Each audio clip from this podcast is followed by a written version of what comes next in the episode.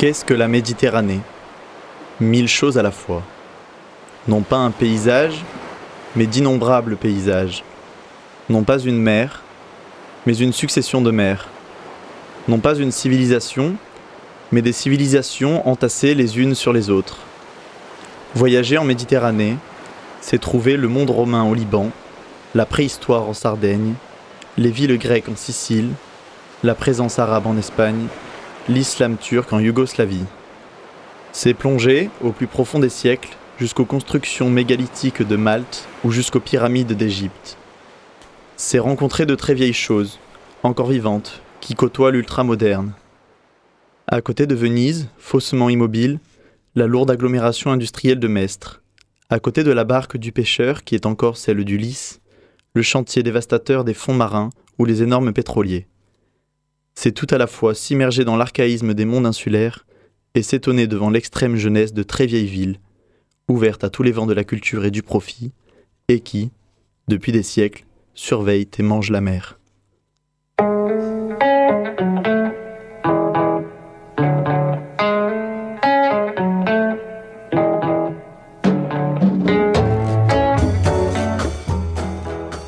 Bonjour à toutes, bonjour à tous. Par ces mots de Fernand Brodel sur la Méditerranée, Louis Samuel et Pablo González vous accueillent sur les ondes de Radio Grenouille. Nous vous souhaitons la bienvenue à La Voix des Trois Rives, l'émission mensuelle consacrée aux innovations sociales, environnementales et urbaines portées par les sociétés civiles en Méditerranée.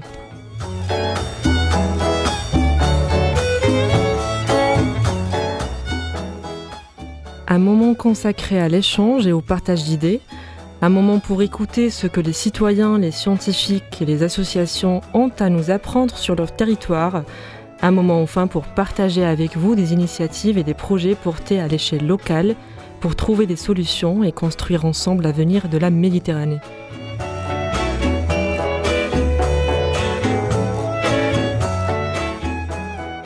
De Marseille, la Voix des Trois-Rives est portée par la chaire Société civile, Transition urbaine et territoriale en Méditerranée et par le Master Transition des métropoles et coopération en Méditerranée au sein de l'Institut d'urbanisme et d'aménagement régional d'Aix-Marseille.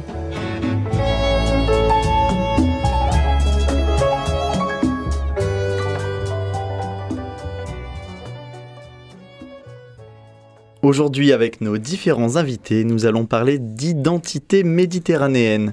Nous avons avec nous dans le studio Marie Baduel et Laurent Debert. Bonjour à tous les deux. Bonjour. Bonjour. J'ai une question pour vous. L'identité méditerranéenne, ça vous évoque quoi? La douceur du miel, le piquant de la rissa.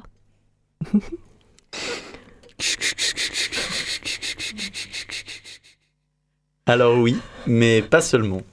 Le bassin méditerranéen est un ensemble divers que l'on ne peut réduire à ces simples éléments, vous vous en doutez. Si l'on se réfère à la géographie de la Méditerranée d'abord, elle est située au carrefour de trois continents. Parmi les 21 pays qui bordent aujourd'hui ces rives, certains sont africains, d'autres sont asiatiques ou encore européens, sans oublier les territoires insulaires comme Malte ou Chypre. Historiquement ensuite, le bassin méditerranéen a vu l'essor de différentes civilisations. D'abord gréco-romaine avec la période phénicienne et l'Empire romain, puis arabo-musulmane à partir du VIe siècle pour devenir ensuite ce qu'elle est aujourd'hui. D'un point de vue linguistique, enfin, la rive sud favorise les langues sémitiques telles que l'arabe, l'amazigh ou l'hébreu, tandis que la rive nord est tournée vers des langues indo-européennes et que le turc, figure d'exception, est une langue altaïque. Bref, vous l'aurez compris, la Méditerranée a été façonnée par les conquêtes et les migrations. Lieu privilégié d'échanges permanents, le pourtour méditerranéen est devenu une véritable mosaïque culturelle, ethnique et religieuse. Mais alors que peut-on dire de l'identité méditerranéenne? Existe-t-elle réellement? Nous interrogerons l'anthropologue Claire Bullen, qui a étudié les représentations associées à la Méditerranée avec comme cadre d'étude les projets urbains Euroméditerranée et Marseille-Provence 2013. Elle s'est plus particulièrement intéressée aux transformations sociales induites par ces projets. Nous demanderons aussi à Amine Benaïssa, architecte urbaniste, professeur associé à la Sorbonne, de définir l'identité méditerranéenne à partir de ces différents travaux menés sur le bassin méditerranéen. Nous écouterons leurs propos après cette interlude musicale. Gardez le cap. À tout de suite.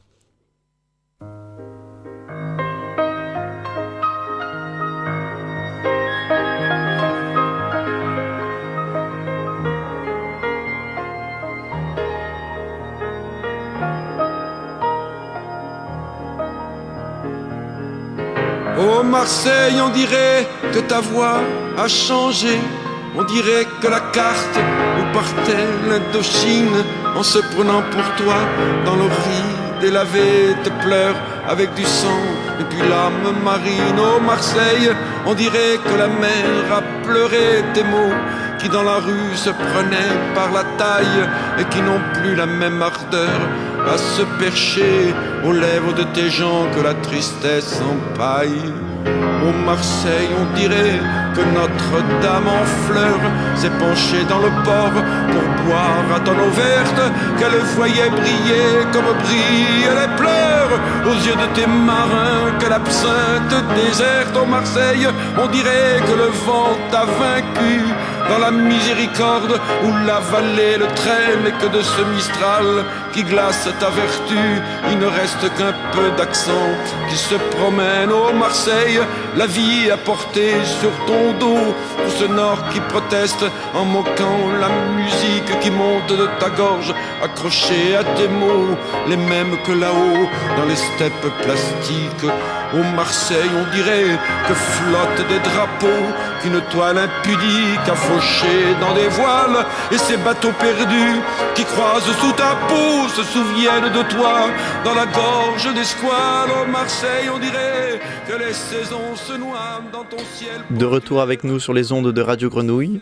Originaire d'outre-Manche, Claire Bullen est venue à Marseille dans le cadre de sa thèse pour explorer les transformations urbaines. Et justement, une des transformations majeures quand elle est arrivée en 2010, c'était le projet Euro-Méditerranée. Ce grand projet de restructuration urbaine lancé en 1995 par l'État pour restructurer la partie industrielle et portuaire de la ville de Marseille, à savoir le quartier Joliette, les quais d'Aran et les docks. Nous avons demandé à Claire Bullen d'où vient le projet Euro-Méditerranée et pourquoi un tel engouement pour la Méditerranée dans les années 2000. Écoutons-la. Pour comprendre ce choix, il faut retourner euh, dans le temps pour avoir un peu plus de contexte, à savoir que dans les années 90, quand le projet Euro-Méditerranée était en train d'être conçu, il y avait des dynamiques euh, géopolitiques européennes importantes, euh, l'envie de créer des, des zones de libre-échange autour du monde et, et aussi à, cette époque-là, il y avait, c'était juste après la guerre dans le Golfe, il y avait euh, des migrations sud-nord. Donc, du coup, il y avait ces dynamiques géopolitiques européennes qui ont fait en sorte de créer un, une zone de libre-échange avec euh, des collaborations politiques, sécuritaires et socioculturelles qui, avaient le nom Euro-Méditerranée et qui euh, étaient signées en 1995 à Barcelone pendant cette période-là, il y avait une envie de, l'État de, repositionner la France au sein de ces, politiques européennes. Et euh, à Marseille, il y avait cette envie de transformer l'ancien euh, zone portuaire, les docks. Et je pense que c'était un choix finalement assez pragmatique euh, d'associer Marseille avec ses projets nationaux et européens et aussi utiliser Marseille comme une forte plateforme euh, pour la France d'avoir une position dans cette région méditerranéenne. À partir de ces éléments de réponse, on comprend comment a émergé une volonté de la part de l'État et des décideurs politiques de faire de Marseille une ville privilégiée pour la coopération nord-sud. Ces éléments renforcent la, la, dimension méditerranéenne de Marseille, mais est-ce qu'on peut réellement parler d'une identité méditerranéenne? Est-ce qu'elle est fondée, cette idée? Est-ce qu'elle attire les investisseurs étrangers ou au contraire, est-ce qu'elle les repousse? D'abord, il faut dire, dans le projet euro-méditerranéen, il y avait une séparation entre l'Europe et la Méditerranée. La mhm. Méditerranée était toujours le rive sud. Euh, et, ça, c'était euh, une des raisons, je pense, pour l'hésitation dans la vie de Marseille, dans la municipalité de Marseille, d'être associé avec euh, ce label, parce que ça voulait dire autre, pas européen, d'être méditerranéen. Et donc, c'était compliqué. Mais on voit à une autre échelle, comme j'ai dit tout à l'heure, peut-être euh, Michel Vauzel à, la région, ou les acteurs euh, dans la, société civile qui qui voulait promulguer une idée méditerranéenne cosmopolite et de partage et peut-être éventuellement d'une identité commune rive sud-nord. Il y a une vraie, une vraie position stratégique qu'elle a qui passe juste du marketing, de label. Et, peut-être cette, cette position, cette position socio-spatiale était quelque chose qui attirait réellement du capital. Après, euh, on, voit qu'ils ont attiré des, acteurs euh, internationaux, euh, par exemple la Banque mondiale, qui a pu installer sa, filière à Marseille. donc, il y avait une utilité d'attirer peut-être des instances ou des agences qui voulaient s'investir dans la région mais pas forcément les investisseurs privés. Je pense que c'était un peu un label qui était un vide de sens. Le, contenu méditerranéen de ce projet euh, est assez, assez faible, je dirais. Au début du projet, c'était vraiment de créer un centre d'affaires, de commerce, et ensuite d'utiliser cette nouvelle vitrine pour Marseille pour créer euh, la région métropolitaine et comme moteur de l'économie euh, régionale. Dans son article Marseille, ville méditerranéenne, Claire Bullen explique aussi, je cite, que les orientations politiques, donc concernant Euroméditerranée, ont privilégié la spéculation immobilière et l'aménagement d'un centre-ville anglo-saxon, en s'éloignant des réseaux commerciaux maghrébins et de la population issue des rives sud de la Méditerranée. Nous lui avons demandé de préciser et de clarifier ses propos. Juste pour euh, clarifier un, terme, l'idée d'un centre-ville anglo-saxon, euh, ça, vient d'un entretien que j'ai fait en 2011 euh, avec un urbaniste à Marseille qui parlait de, vieux port en, l'occurrence, et le besoin de, remplacer les, les vendeurs informels par les, les étals plus attirants pour les touristes et aussi d'avoir plus de contrôle pour lui. Euh, c'était plus de contrôle des espaces publics, euh, plus de bornes, de ne pas voir les voitures euh, stationnées de manière anarchique, etc., qui étaient pour lui associées peut-être avec une forme d'urbanisme méditerranéen. On peut constater depuis 20-30 plus d'années que dans le discours euh, politique euh, qui a une envie d'attirer une nouvelle population.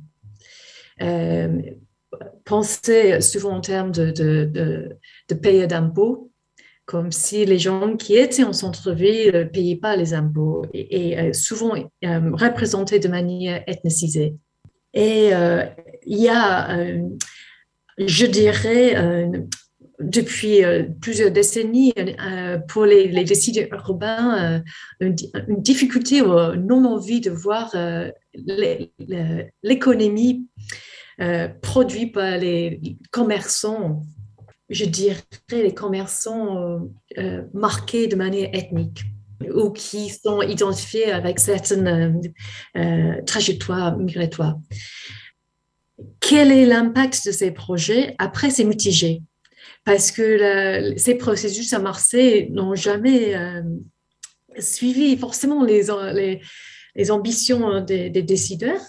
Euh, on voit que cet article était écrit en 2012 et en 2012, euh, les dynamiques de repeuplement du centre-ville était loin d'être euh, un remplacement de la population, de, des populations pauvres par les, nouveaux arrivants, loin de ça en fait.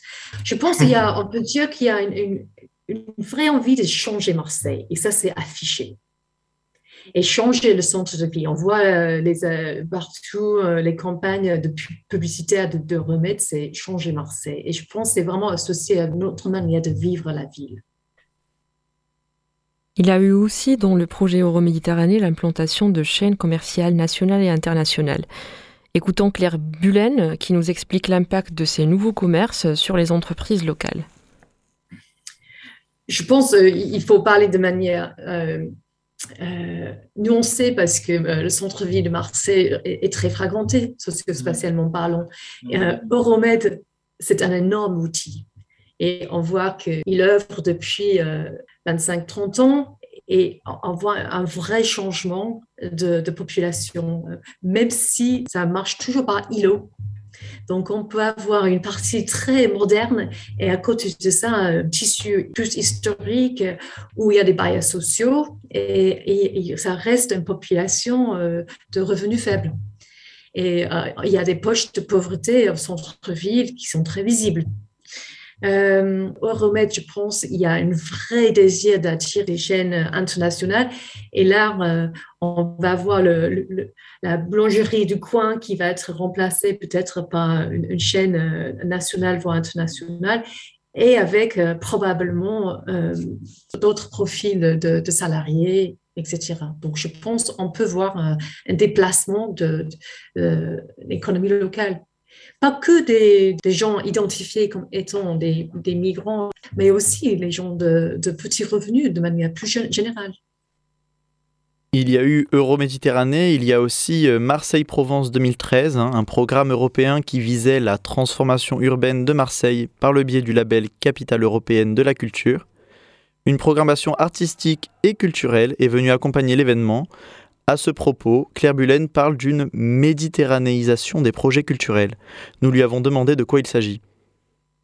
Je pense que c'était un, tentative d'inclure euh, cette dimension méditerranéenne qui était très mise en avant dans le projet de candidature qui a été euh, déposé en 2008, euh, l'année où France était président de l'Union européenne et euh, le président Sarkozy à l'époque euh, était un, très fort défendeur euh, de, l'Union pour la Méditerranée. Donc cette dimension méditerranéenne était présente de manière rhétorique au moins et on voit qu'il y, y avait la mise en place des, des partenariats avec artistes venant de d'autres pays sud-est de, la Méditerranée et dont euh, euh, une dimension méditerranéenne peut-être euh, était introduite par ce biais-là. Peut-être sans cette labellisation, les projets auraient peut-être resté plus franco-français.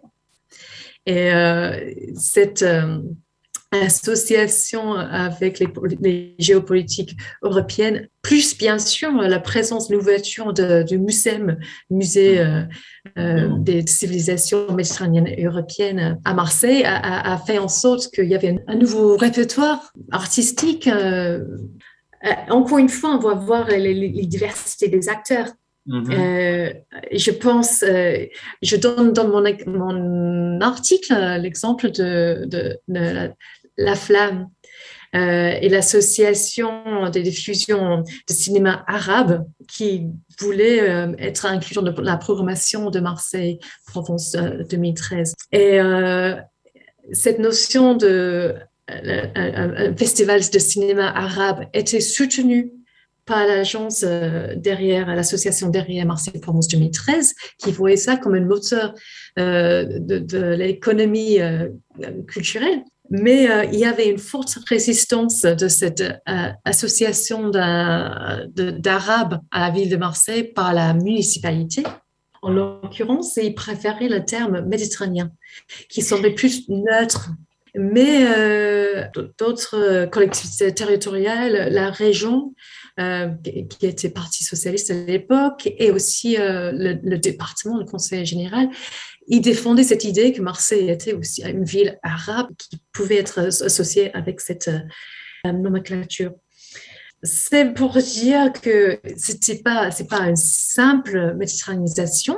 On voit également la société civile euh, qui voulait euh, vraiment créer des partenariats de, solidarité, de, de, de, projets frontaliers qui s'approprier de ce terme pour changer de manière dont Marseille était pensé, imaginé, etc., de, promouvoir une diversité culturelle et euh, une vision plus cosmopolite de Marseille.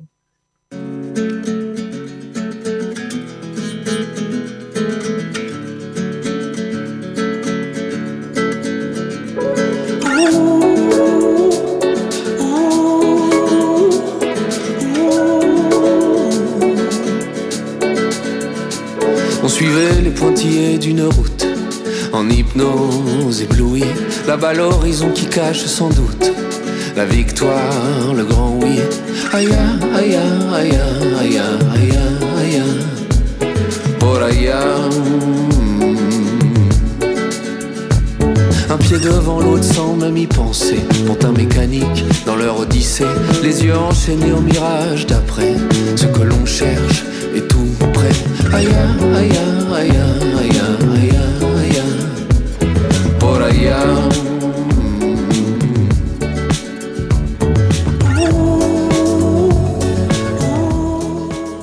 Toujours sur les ondes de Radio Grenouille avec l'émission La Voix des Trois Rives et nous parlons aujourd'hui d'identité méditerranéenne. Alors, spécialiste de la grande échelle, notamment en Méditerranée, Amin Benaïssa a eu à intervenir sur la conception et le management de projets comme le plan de développement touristique de la Sicile, le plan stratégique du Liban Sud ou encore le projet du Grand Alger en Algérie, dont il a été en charge entre 2006 et 2014. Vous l'aurez compris, Amil Benaïssa a un intérêt tout particulier pour la Méditerranée. Cela a donc été euh, une évidence pour nous de le solliciter et de lui poser la même question qu'à vous toutes et tous. Qu'est-ce que l'identité méditerranéenne? Les différentes expertises que j'ai pu mener sur un certain nombre de métropoles en Méditerranée, Tunis, Tirana, Tanger, Nice, Marseille, euh, Casablanca, Bologne, euh, si tu veux, m'ont amené à identifier un certain nombre, je dirais, de défis, on va appeler ça comme ça, auxquels étaient confrontées les métropoles méditerranéennes. Et, ces défis, je me les pose plutôt en termes de contradictions, parce que j'estime que les contradictions sont d'une certaine manière plus parlantes euh, que les fausses vérités. Et c'est pour ça que euh, finalement, euh, je suis toujours confronté, grosso modo, aux mêmes défis ou aux mêmes contradictions structurantes. La première, c'est une contradiction entre cohésion et activité. Euh, c'est cette idée que dans le monde qui se dessine et qui, grosso modo, est en force centrée, fait que la Méditerranée est passée d'une position centrale à une position marginale avec, euh, je dirais, euh, l'effacement progressif du pacte atlantique et le développement d'un axe pacifique fait qu'il faut réinventer des ressorts du développement. Et, et évidemment, ces transitions sur lesquelles peut se baser son modèle de, de développement, euh, transition écologique, transition énergétique, transition numérique et communication, transition en matière de design, transition en matière de biotechnologie, je pourrais citer plusieurs autres transitions, euh, finalement sont des processus qui fragilisent et qui renforcent les inégalités, puisque laissent de plus en plus de catégories sociales à la marge, et qui se retrouve euh, finalement euh, prise dans un effet, dans un espèce d'effet ciseau entre euh, d'un côté la création de richesses avec de plus en plus de concentration et de l'autre de, de l'autre côté des acteurs qui se retrouvent à la marge de ce processus. Et donc première contradiction à laquelle euh, je dirais, les Méditerranéens sont, confrontés, c'est celle de la cohésion et de l'attractivité. C'est pour ça que j'ai pour habitude de dire qu'il faut réinventer le canal de Suez, c'est-à-dire qu'il faut réinventer des projets euh, qui replacent la Méditerranée au cœur euh, des dynamiques économiques internationales. Ensuite, deuxième contradiction qui me paraît structurante, c'est celle du développement et de la durabilité. Ces transformations eh bien, vont toucher euh, les territoires méditerranéens de manière euh, tout à fait importante. Alors, ils vont les toucher d'une part parce que le changement climatique va exercer une pression tout à fait exceptionnelle, tout à fait nouvelle, dont on est euh, à peine au début, pression migratoire du sud, notamment du Sahel, vers le nord de, vers la rive, les rives méditerranéennes.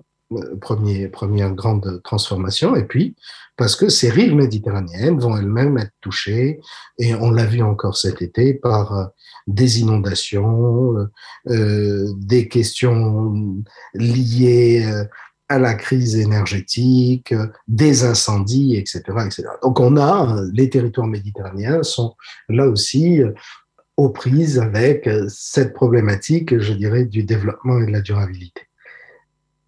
Nos premières représentations de la Méditerranée ont été très vite balayées par ce premier extrait. L'identité méditerranéenne est bien plus complexe qu'elle en a l'air, vous l'aurez compris. Mais alors quels sont les imaginaires à l'origine de l'identité méditerranéenne? Est-ce qu'ils se confrontent ou bien est-ce qu'ils s'alimentent? Euh, Nous sommes confrontés, euh, je dirais, euh, quasiment partout, puisque finalement les choses se ressemblent assez à une, espèce d'opposition, euh, ou en tout cas un dialogue entre trois types d'imaginaires. Euh, d'abord, euh, des imaginaires en construction. Vous imaginez bien que sur des territoires qui se sont développés, dont la population a été multipliée par 10, par 20, quelquefois par 30, en moins de 50 ans, euh, on a affaire à plus de populations jeunes, plus de populations qui arrivent que à euh, un ancrage historique et donc on est face à des imaginaires qui se construisent. On a aussi euh, des imaginaires, si tu veux, qui sont sublimés à Alger comme à Marseille, euh, à Casablanca comme à Barcelone, on, a une certaine idée de ce qu'on est. Et, quelquefois, cette idée, elle repose sur des représentations qui, subliment certains épisodes euh, mémoriels euh, pour souligner cette distinction qu'il y a à faire entre mémoire et histoire. Et puis enfin, on a des imaginaires refoulés, c'est-à-dire il y a euh, en Méditerranée, partout, des, des, épisodes, des regards qu'on veut, effacer. Et c'est donc cette confrontation entre euh, imaginaire refoulé, euh, imaginaire sublimé et imaginaire en construction à laquelle nous sommes confrontés quand, en arrivant sur des territoires, on considère qu'il ne faut pas euh, en rester à des démarches strictement procédurières et, réglementaires et qu'il faut redonner du sens, qu'il faut redonner envie d'avoir envie, qu'il faut redonner une direction. Euh, évidemment, dans cette direction, on est confronté aux quelques éléments euh, de contradiction que je viens d'évoquer. Dans les discours politiques porteurs de projets urbains, la Méditerranée, elle revient comme un leitmotiv que l'on brandit ça et là sans réel fondement. Et c'est d'ailleurs ce que les propos de Claire Bullen sont venus confirmer. Mais ce postulat ne met pas tout le monde d'accord. Selon Amin Benaïssa, il n'y a pas d'engouement pour la Méditerranée. Écoutons-le. Je crois que justement, euh, il n'y a pas engouement. Et je, je crois qu'il n'y a pas engouement, justement. Je crois que euh, quand on regarde les projets un peu partout, il n'y a pas un engouement. Tout le monde se dit méditerranéen parce que c'est une évidence. Mais, mais, mais on ne place pas toujours au cœur euh, des démarches de projet un sens de la Méditerranée. Alors, les explications sont multiples. Et, je, crois, hein, ça c'est euh, une banalité de le dire, que euh, on a oublié partout, hein, aussi bien au sud qu'au nord, pour des raisons qui sont quelquefois objectives d'ailleurs, que la Méditerranée pouvait être un cœur et un moteur du, développement euh, et du développement solidaire. Euh, Peut-être qu'aujourd'hui, pour des considérations relatives au changement climatique, no, notamment euh, euh aux recompositions, euh, je dirais, économiques et politiques aussi, la Méditerranée peut redevenir un espace euh, important. En tout cas, moi qui suis un Méditerranéen convaincu, euh, je, je, le souhaite. Avant de conclure, nous lui avons demandé s'il était possible de parler d'identité méditerranéenne au pluriel, d'identité méditerranéenne multiple. Écoutons-le. Ah, c'est évident que nous parlons d'identité au pluriel. Euh, ça, c'est fondamental pour toutes les raisons que j'ai évoquées. Euh, et, finalement, nous avons euh, des identités, nous avons des identités qui, qui essayent de se construire sur des projets, nous avons des identités qui, qui, se, qui essayent de se construire sur des représentations euh, historiques, on a des identités qui sont, je dirais, qui essayent de, naviguer entre tout ça, mais trois, peut-être trois, trois clés. La première, euh, je l'ai dit, mais je, je, le répète parce que ça me semble être important, il faut se garder d'aller vers la recherche d'une identité, d'une définition. Et, et, je crois que euh, l'approche que j'ai essayé de développer ouvre une certaine voie, puisqu'elle montre que les contradictions peuvent être plus explicatives que les, forces, les, fausses euh, vérités en la matière.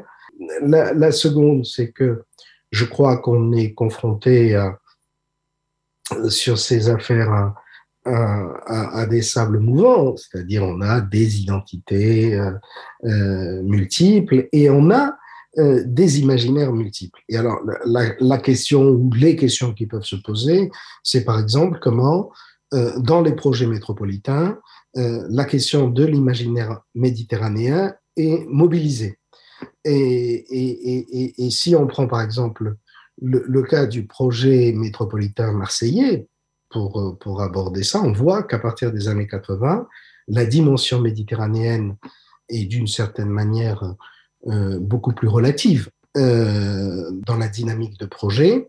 Et on voit aussi dans d'autres villes, Barcelone ou Alger, que cela peut aussi être, être le cas. Donc c'est une grille de lecture euh, sur lequel je me garderai bien de, de, faire des généralisations, mais il me semble que dans ces contradictions, un regard pertinent pourrait consister à comparer comment aujourd'hui ou hier un certain nombre de métropoles intègrent la Méditerranée euh, dans le projet ou le dessin EIN qu'elle porte.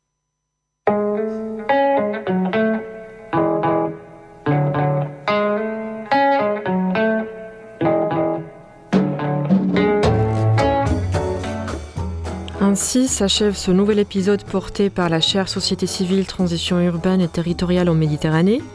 L'équipe de la Voix des Trois Rives remercie Claire Bulen et Amine Benaïssa d'avoir bien voulu répondre à nos questions. Un grand merci aussi à Gilles et au personnel de Radio Grenouille pour le temps accordé à l'émission.